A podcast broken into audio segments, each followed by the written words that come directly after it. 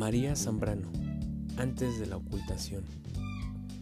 Comencé a cantar entre dientes por obedecer en la oscuridad absoluta que no había hasta entonces conocido, la vieja canción del agua todavía no nacida, confundida con el gemido del que nace, el gemido de la madre que da a luz una y otra para acabar de nacer en ella misma, entremezclado con el vágido de lo que nace, la vida perturriente.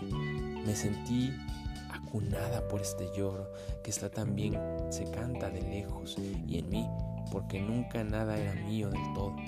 ¿No tendría yo dueño tampoco? La música no tiene dueño, pues lo que va en ella no la posa nunca.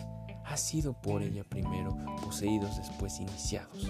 Yo no sabía que en persona pudiese ser así, al modo de la música, que posee y que penetra mientras se despierta de su fuerte, también en su herida, se abre la música solo en algunos lugares inesperadamente.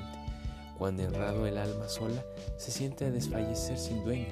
En esta soledad nadie aparece. Nadie aparecía cuando me asenté en mi soledad última, el amado sin nombre siquiera. Alguien me había enamorado ya en la noche, en una noche sola, en una única noche hasta el alba. Nunca más apareció, ya nadie más pudo encontrarme.